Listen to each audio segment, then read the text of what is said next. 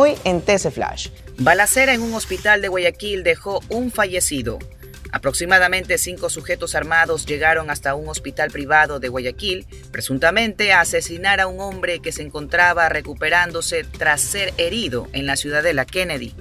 Presidente Lazo anunció nuevas medidas de rebaja de impuestos. La rebaja del IVA del 12 al 8% durante los feriados largos del 2023, así como la reducción del ICE. En algunos artículos fueron algunas de las medidas anunciadas por el primer mandatario. Santa Elena suspendió actividades en las playas debido al fuerte oleaje.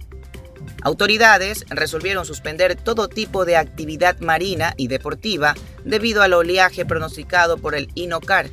Se esperan olas de hasta 2.5 metros. Para más información no olvide visitar www.tctelevisión.com o nuestras redes sociales arroba tctelevisión. Soy Marjorie Ceballos y esto fue TC Flash.